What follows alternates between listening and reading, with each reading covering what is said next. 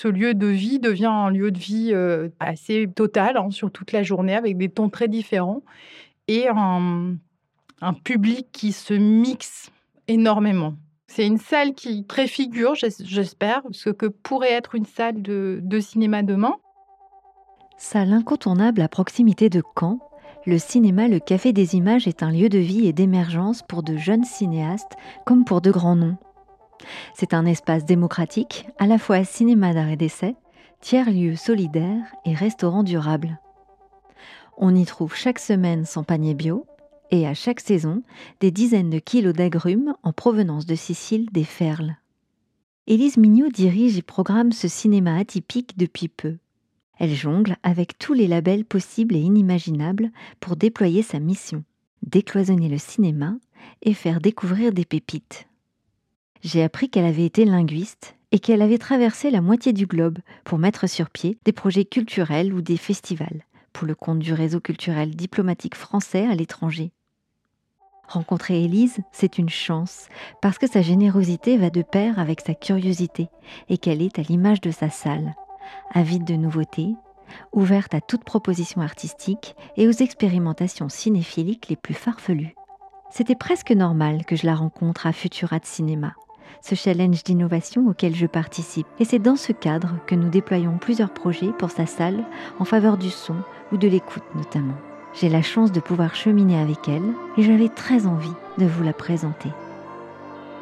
Dans Nouvelle Séance, découvrez une personnalité qui fait bouger le cinéma depuis l'intérieur et qui participe à le réinventer.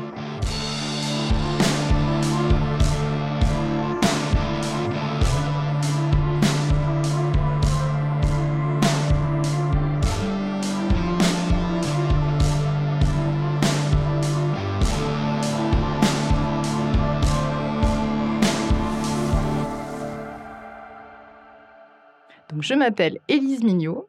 Je suis directrice programmatrice du Café des Images à Hérouville-Saint-Clair. C'est en Normandie. Et j'ai 41 ans.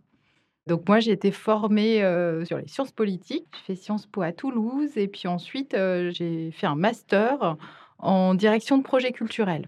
Donc au départ, je travaillais plutôt sur euh, des disciplines culturelles un peu plus larges et notamment beaucoup sur du spectacle vivant. Quand j'étais jeune étudiante, j'étais euh, passionnée par l'envie de voyager, de rencontrer des gens d'ailleurs, de savoir comment le monde était. Et pour ça, j'ai travaillé beaucoup à l'étranger, et notamment jusqu'en 2017. Donc euh, j'ai fait quasiment toute ma vie professionnelle à l'étranger, à travers euh, une première partie de ma vie professionnelle qui a été qui a été réseau des instituts français, donc dans différents pays. J'ai commencé quand j'étais étudiante, donc en stage en Inde, en Yémen. Et puis, euh, et puis ensuite, je suis partie en poste à Jakarta, euh, en Indonésie. Donc là, j'avais 25 ans. Et euh, je suis restée deux ans donc, sur un poste de chargé de mission culturelle où on organise différents types d'événements culturels avec à la fois des artistes des œuvres françaises qu'on présente et puis des artistes des œuvres du pays qu'on présente.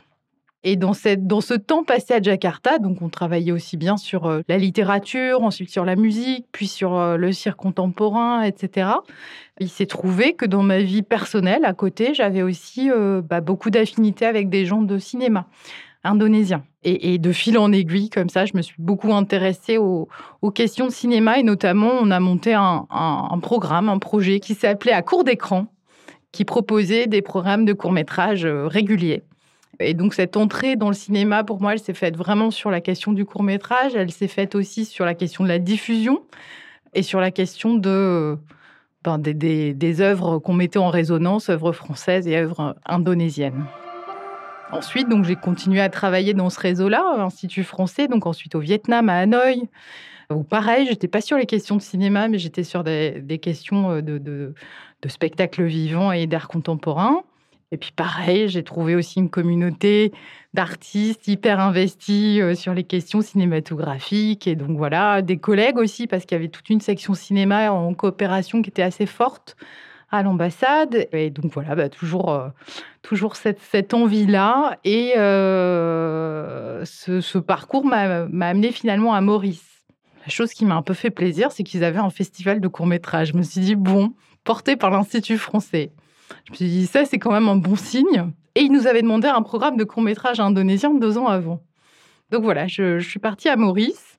J'ai travaillé à l'Institut français, donc toujours avec ces missions euh, transverses hein, et transdisciplinaires.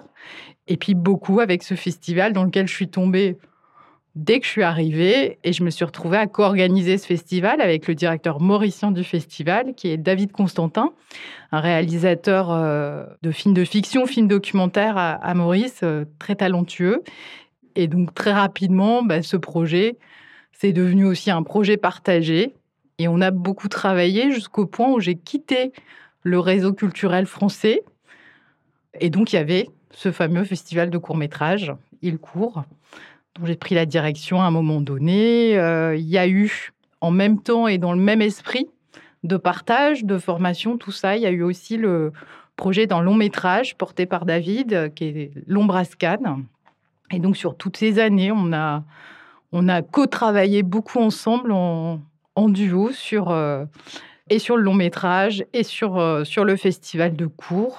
Donc, c'est comme ça que je suis rentrée quasi exclusivement sur la question cinéma Là, on est déjà en 2011. Voilà, et ça a duré jusqu'en 2017 où je suis rentrée en France. Et là, la grosse question, c'était qu'est-ce que je vais faire quand je serai grande avec, euh, avec effectivement cette envie de travailler toujours dans le monde du cinéma, mais dans un univers complètement différent de ce que j'avais connu qui était un cinéma en développement, un cinéma de terrain, un cinéma très politisé aussi hein, dans les pays dans lesquels j'étais, euh, cinéma où on structure et où on cherche les moyens de faire, euh, de former, de, de faire vivre, de développer de l'éducation à l'image, etc. Donc j'avais, j'avais quand même ces envies chevillées au corps et en même temps je savais que le, le milieu du cinéma français allait être très différent. et donc, en réfléchissant, travaillant aussi euh, pas mal les questions de tiers-lieux, de comment on réinvente les politiques culturelles aujourd'hui, comment, voilà, sur, plusieurs mois hein, que j'ai pris de réflexion et, sur lesquels j'ai fait des petites, euh, des petits temps de formation aussi. Et vraiment revenu la question du lieu et la question de la salle. Finalement, nous, ce qu'on regrettait toujours à la fin dans les, dans les projets qu'on avait en cinéma, dans les différents pays, c'est qu'on n'avait pas la salle. Et en se disant, c'est quand même l'endroit fondamental qui fait que le reste existe. Et euh, j'ai rencontré le, le, directeur du Café des Images, Yannick Rex, qui m'a expliqué son projet. Et là, je me suis dit, mais ça résonne énormément avec ce que je fais, ce que j'ai envie de faire. On s'est super bien entendu. Il m'a proposé un poste de directrice adjointe. Donc c'est comme ça que j'ai commencé au Café des Images. Et l'année d'après, Yannick m'a dit, mais moi je pars, je quitte mon poste. On a travaillé ensemble pendant, on avait travaillé ensemble quoi, un, an, même pas un an et demi, un petit peu moins. Il m'a dit, t'as tout pour euh, diriger une salle. Et donc on, le, conseil d'administration de l'association Café des Images m'a donc proposé effectivement de diriger la salle, ce à quoi j'ai pris pas mal de temps pour réfléchir. J'ai demandé une période de d'essai euh, en me disant bah, est-ce que c'est ça dont j'ai envie? Je n'en suis pas sûre. Je sais le travail conséquent, énorme que, représente ce, cet engagement-là. Et puis, je sais aussi la préciosité de cette salle du Café des Images. Donc on est parti sur comme ça quelque chose d'un peu progressif. Puis je me suis beaucoup plu euh, à, cet endroit-là euh, et, donc j'y suis maintenant complètement. Le Café des Images, c'est un lieu, euh, c'est un cinéma à Raissé, comme il n'en existe pas deux ailleurs dans le monde. En France, c'est sûr, dans le monde, je crois, puisqu'il a, depuis 40 ans, il développe un, projet très fort en culturel, un projet culturel très, très poussé euh, sur la question du cinéma et puis sur plein d'autres questions autour et qu'il est situé dans un quartier politique de la ville, en périphérie de la ville de Caen, et donc euh, au sein euh, d'une ville habitée par plein de gens très différents les uns des autres, des communautés culturelles différentes, des, une population jeune. Et effectivement, bah, vu mon parcours, c'était pour moi un rêve que d'arriver dans un territoire multiculturel. Je ne rêvais que de ça. Et aussi un territoire où il y a des enjeux politiques, économiques forts qui sont à l'œuvre tous les jours on les voit autour de nous. Et aussi d'être dans ce lieu qui a fait des images, qui a cette histoire, cette force un peu de, d'imaginaire qui lui permet de, de ne jamais se refuser euh, de partir sur des champs inconnus, de tester des choses, d'expérimenter. Et je trouve que cet endroit, son équipe, euh, ses publics, euh, les partenaires qu'il y a autour, la, résonance qu'il a un peu dans le cœur de beaucoup de gens qui le connaissent ou pas parfois niveau national, mais qui, ont entendu parler de ce, lieu, ont fait un lieu... Euh, un lieu tout à fait particulier où forcément bah, on a envie de s'engager à, à fond pour imaginer ce que peut être le rapport d'une salle de cinéma à son territoire et ce que peut être du coup aussi le, la façon dont, dont respire profondément une salle de cinéma avec la société autour, avec les enjeux de la société.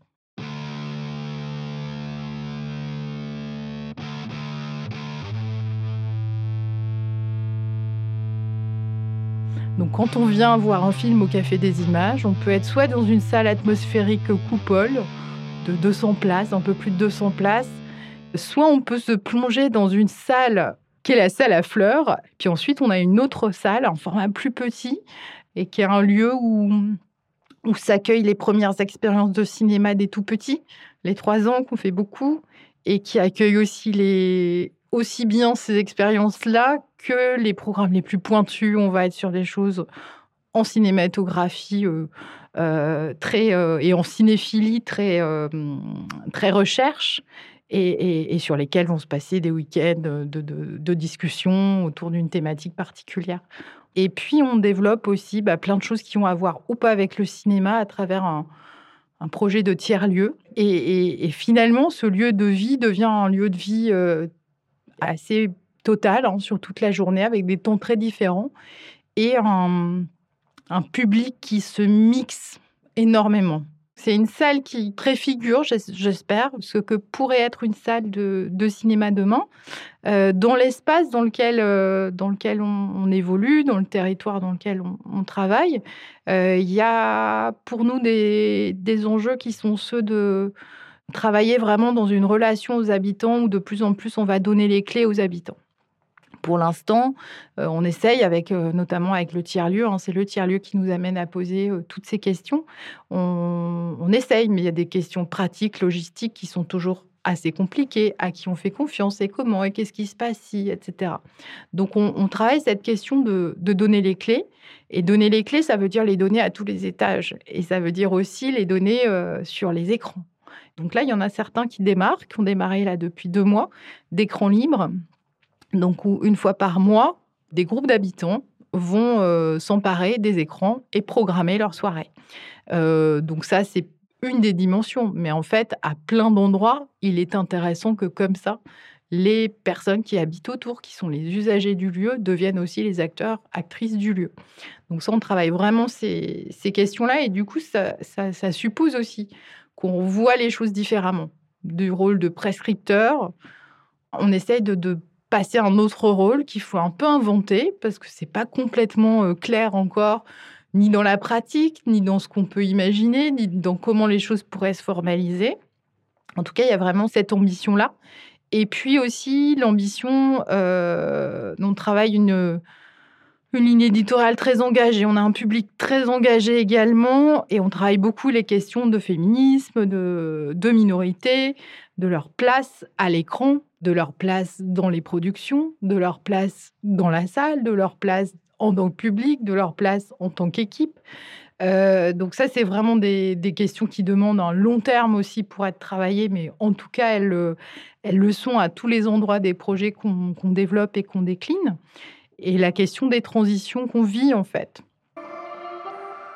Mais ça, on revient à la question de la salle qui respire comme ça avec son territoire et aussi avec cette société qui bouge. Et comment on est nous aussi en mouvement et en réaction. Donc on travaille aussi la question de la temporalité pour être de plus en plus en réaction directe à ce qui se passe dans la société, à des mouvements, à des questionnements qui émergent.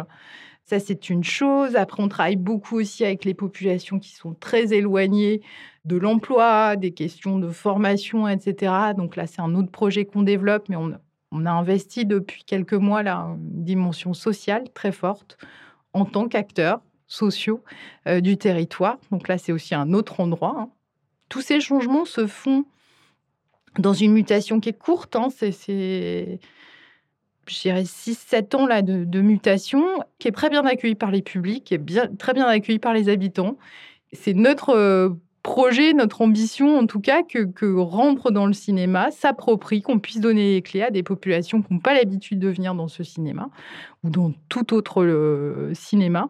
Et, ça, on le fait aussi, bah, pareil, avec euh, euh, ces groupes habitants écran libre. On a aussi les formats libres. On, crée des, des ateliers de, de cuisine, des ateliers de cinéma, de réalisation de cinéma à destination de plein de gens différents. Et on réfléchit aussi bah, par rapport à la population dont on parlait, qui est multiculturelle, multilingue, une dimension de cinéma monde, qui est aussi bah, voilà, un, endroit où en fait on va trouver toujours une langue inconnue ou une langue qu'on connaît mais qu'on n'entend pas autour de soi, où on va trouver des réalisateurs et réalisatrices qui font venir de pays improbables, dont on ne sait pas qu'ils réalisent des films, et ça, on s'attache beaucoup à ce que comme ça aussi, les, ces cinématographies lointaines, ces langues, ces cultures, ce qu'elles disent du monde, soient présentes dans une salle contemporaine de 2021. Vous venez d'écouter Nouvelle Séance, le podcast qui vous donne à entendre celles et ceux qui font bouger le cinéma depuis l'intérieur. Si cette série vous inspire et que vous avez des idées pour créer des séances spéciales ou tout autre projet, n'hésitez pas à m'en parler. Je me ferai une joie de vous répondre, d'étudier vos propositions ou de les relayer.